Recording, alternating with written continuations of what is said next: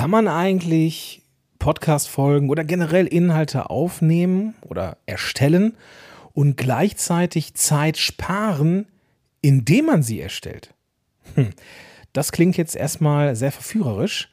Und ich gebe dir hier vier Tipps für effiziente Podcast-Produktion und die ein oder andere Möglichkeit, wie du tatsächlich Zeit zurückbekommst. Das alles in dieser Folge. Viel Spaß dabei.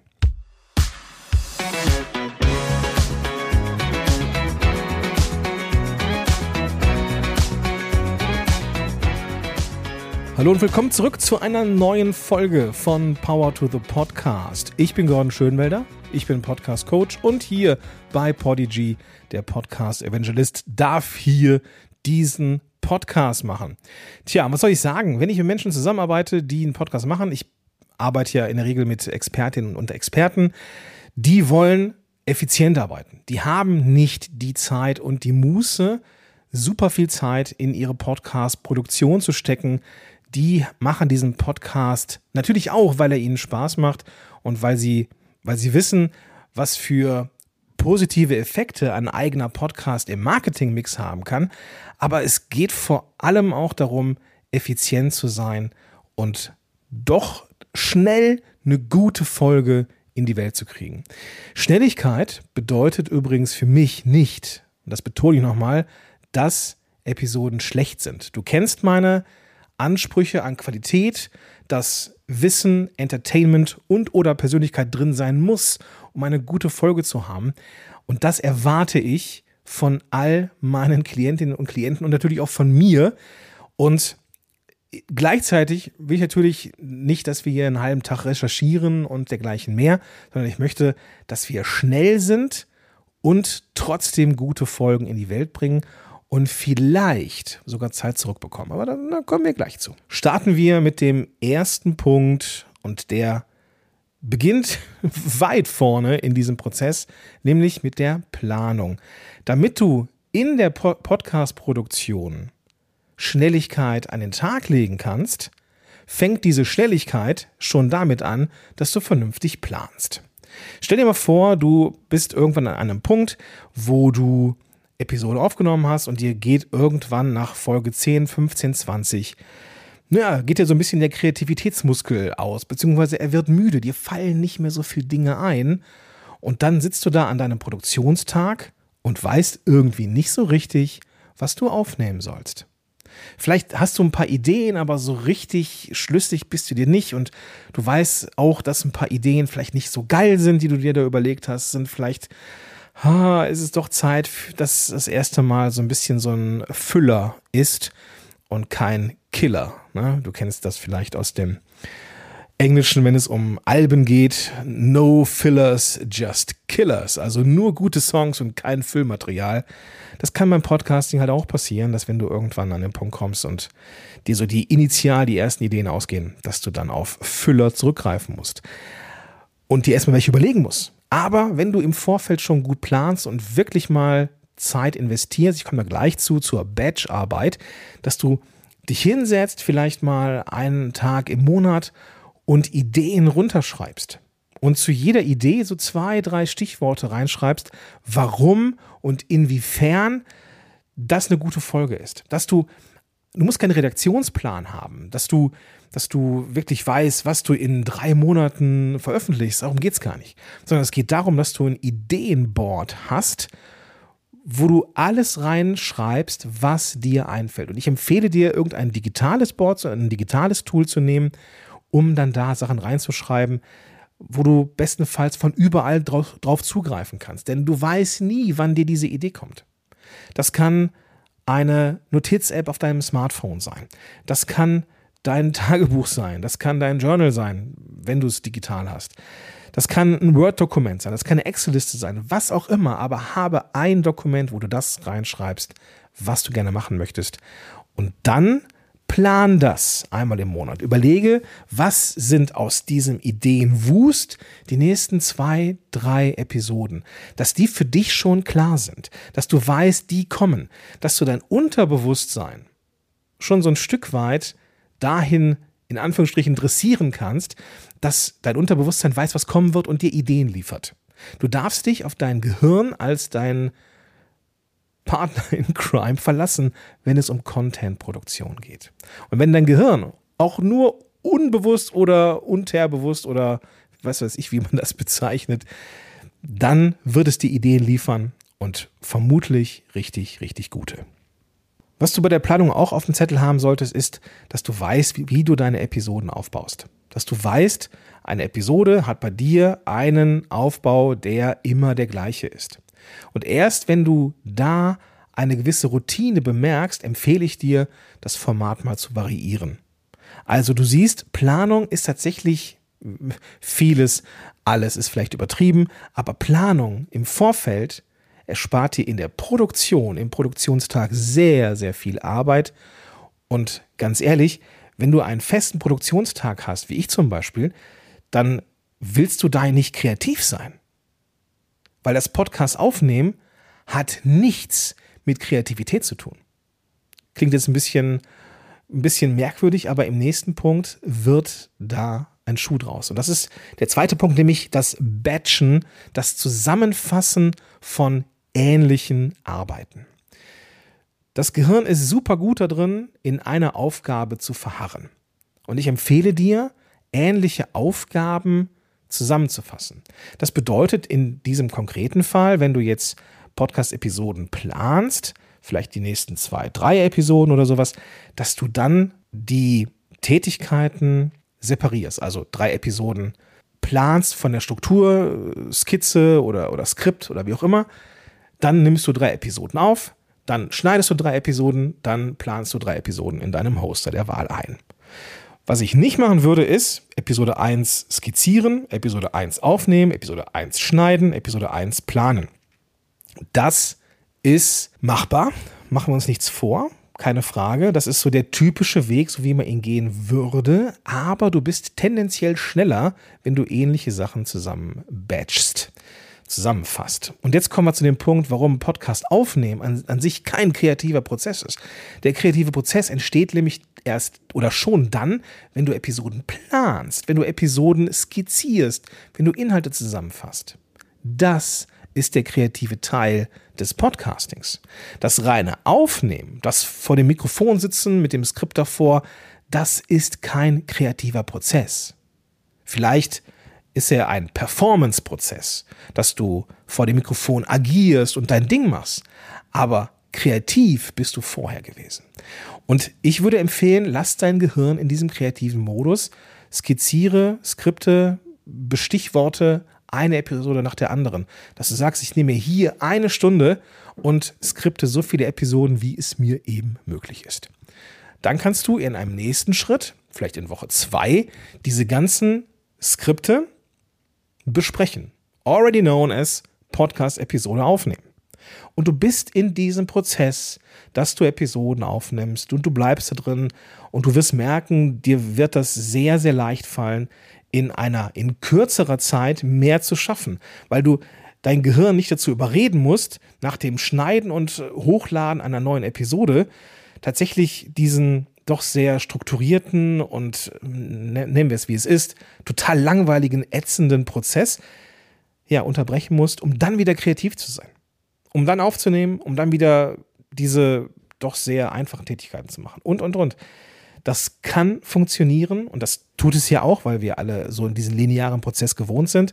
Aber das Batchen von Arbeit ist am Ende etwas, das bei vielen, vielen Leuten, und ich erlebe das bei mir, ich erlebe das bei meinen Klienten, das bei, bei vielen, vielen Leuten dafür sorgt, dass sie im Wochenrückblick weniger Zeit pro Episode brauchen, als wenn sie einen linearen Prozess machen. Kommen wir zum dritten von vier Punkten auf dem Weg hin zu effizienter Podcast aufnehmen. Automatisiere, wo es möglich und sinnvoll ist. Im Rahmen deiner Produktion kannst du sehr, sehr viel automatisieren. Kleines Beispiel, du kannst zum Beispiel in der Gastakquise deinen potenziellen Interviewgästen einen Buchungstool-Link zukommen lassen und Sie können sich dann, also deine potenziellen Gäste, einen Termin aussuchen, der für Sie in Ordnung ist, wo Sie Zeit haben und Lust haben auf ein Interview bei dir. Du hast natürlich im Vorfeld in diesem Buchungstool Ich werde dir mal ein paar verlinken in den Show Notes.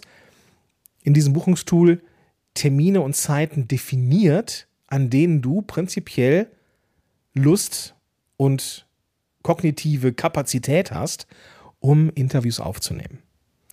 Und du ersparst dir dieses E-Mail-Ping-Pong. Ja, wann hast du denn Zeit? Ja, okay, ja, da ist, da ist ein bisschen schlecht, aber wie wär's denn dann drauf den Dienstag? Ja, der ist bei mir nicht so gut. Was ist denn dann so mit Mittwoch? Oh, denkst du, boah, Mittwoch würde gehen, aber ganz ehrlich, da um die Uhrzeit habe ich eigentlich gar keinen Bock mehr und dann kommen die Kinder auch schon fast und nee, du darfst das automatisieren, indem du beispielsweise einen Kalenderlink zur Verfügung stellst.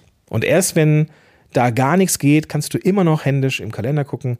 Aber ein Großteil der Menschen, die mit dir ein Interview machen oder bei dir ein Interview machen wollen würden, die würden mit Sicherheit diesen Kalenderlink wählen. Auch in der Nachproduktion kannst du Zeit sparen, wenn du Tools benutzt, die deine Podcast-Produktion einfacher und effizienter machen. Beispielsweise bei uns in Podigy ist schon ein Tonaufbereitungstool integriert. Das heißt, wenn du dein, deine Episode hochlädst und diese Episode dann veröffentlichst, wird sie ja einmal kodiert und überarbeitet. Das heißt, die Lautstärkeunterschiede werden angeglichen, die Dynamik wird beibehalten und, und, und. Also wir sorgen dafür, dass das Ergebnis am Ende ein bisschen besser klingt, musst du also nicht mehr händisch machen. Außerdem kannst du dir ein Headliner-Bildchen oder Headliner-Video machen lassen, indem du es auch hochlädst. Also hier auch bei Podigy haben wir das möglich oder den äh, Upload zu YouTube. Das sind auch Dinge, die Podigy eingebaut hat und dafür sorgt, dass du Automatisierung nutzen kannst, wenn du es möchtest. Automatisierung rund um deinen Podcast-Prozess hört aber auch nicht bei der Podcast-Produktion auf. Auch das Veröffentlichen von Social Media Posts und Beiträgen und Stories und was weiß ich, kannst du alles automatisieren, indem du sie in Tools wie Buffer und so weiter einfach hochlädst und diese Tools sorgen dann dafür, dass der Post oder der Beitrag zu einer von dir bestimmten Zeit veröffentlicht wird. Ich persönlich nutze jetzt gerade kein Canva mehr, äh Quatsch, kein, ja, freudscher Versprecher. Ich nutze zurzeit keinen Buffer mehr, sondern Canva, weil ich Canva für das Erstellen von Social Media Bildern sowieso brauche und in der Pro-Version ist auch ein Social Media Tool drin. Also nutze ich Canva um meine Social Media Posts weitestgehend zu automatisieren. Sollte man alles automatisieren, was nicht bei drei auf dem Baum ist? Hm, weiß ich nicht. Es gibt schon Automationen, die zwischen zwei Tools funktionieren, also zwischen Tool A und Tool B. Wenn eine neue Episode veröffentlicht wird im Feed, dann erstelle einen Social Media Post mit Hast du nicht gesehen oder informiere irgendwen. Das kann man dann mit Zapier machen, zum Beispiel, wo man zwei Tools verbinden kann. Das funktioniert oft, aber eben nicht immer. Und wenn es mal, wenn es nicht immer funktioniert, dann sind, ist es etwas, was ich glaube ich nicht per se immer automatisieren würde. Ich automatisiere da, wo es für mich sinnvoll ist, wo ich also Zeit sparen kann und weiß, dass da nicht viele Schnittstellen sind, die irgendwie miteinander haken können. So, kommen wir zum vierten und letzten Punkt, nämlich das Outsourcing. Also, was heißt Outsourcing? Du gibst Tätigkeiten rund um deinen Podcast an Menschen ab, die das mindestens genauso gut können wie du. Es gibt Tätigkeiten rund um deinen Podcast, da musst du nicht involviert sein. Bei der kreativen Arbeit, wenn es um deine persönliche Handschrift geht, die Planung, das Skripten von Episoden, das kann dir niemand aus meiner Sicht abnehmen, ohne dass du an Persönlichkeit verlierst. Weißt du, was ich damit meine? Also es, du verlierst deine Handschrift, wenn jemand anders für dich Episoden plant. Aber du kannst durchaus von virtuellen Assistenten oder Mitarbeitenden oder wie auch immer, kannst du durchaus Arbeit abgenommen bekommen. Also Recherchearbeit zum Beispiel. Wenn es darum geht, gewisse Dinge im Vorfeld zu recherchieren, zu veranschaulichen, aus Daten vielleicht ein Bild zu machen, damit du das in der Podcast-Folge entsprechend besprechen kannst, dann ist das eine gute Sache. Auch der Schnitt von Podcast-Episoden kannst du wunderbar auslagern, weil der Schnitt etwas ein technischer Prozess ist und dieser technische Prozess, das ist etwas, was mit Kreativität nichts zu tun hat und das kannst du wiederum wunderbar auslagern. Aber nicht nur das Episoden schneiden kannst du auslagern, du kannst so ziemlich alles auslagern, was so Postproduktion passiert. Das Veröffentlichen von Social Media Posts, Transkribieren und dergleichen mehr, eigentlich, eigentlich nahezu alles kannst du auslagern. Es ist am Ende natürlich eine Frage des Budgets. Machen wir uns nichts vor. Und natürlich ist es auch bequem, aber du erkaufst dir dadurch Zeit. Das ist der erste Gedanke. Und wenn du mehr Zeit hast, also schneller fertig bist, und das ist natürlich das Thema hier, dann kannst du diese Zeit investieren in etwas, was dir vielleicht mehr liegt, mehr bringt als das Schneiden von Episoden. Zum Beispiel das Planen neuer Episoden. Oder sowas Profanes wie Hobbys und Familie. ja, also diese Dinge erkaufst du dir dann. Die haben natürlich einen Gegenwert, aber du darfst überlegen, wenn du jetzt eine Stunde Episoden schneidest, wie teuer ist das dann?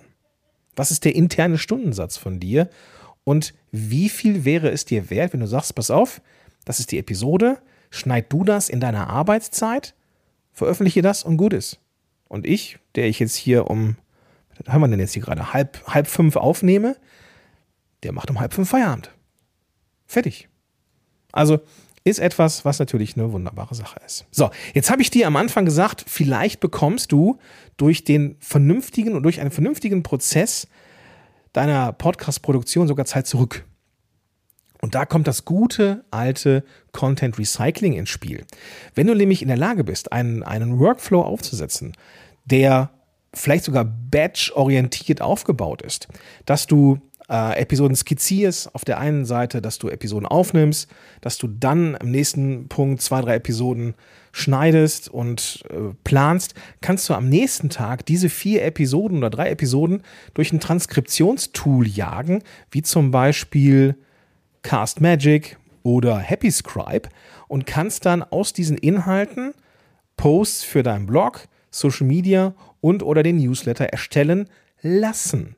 Das bedeutet, wenn du den Podcast, die Episode so strukturierst, dass du tatsächlich so mehrere Punkte hast, Punkt 1, Punkt 2, Punkt 3, so wie ich das hier auch mache, hast du die Social Media Posts, die Inhalte für dein komplettes Marketing schon mitgedacht. Es ist noch nicht fertig, aber es liegt da auf dem Silbertablett.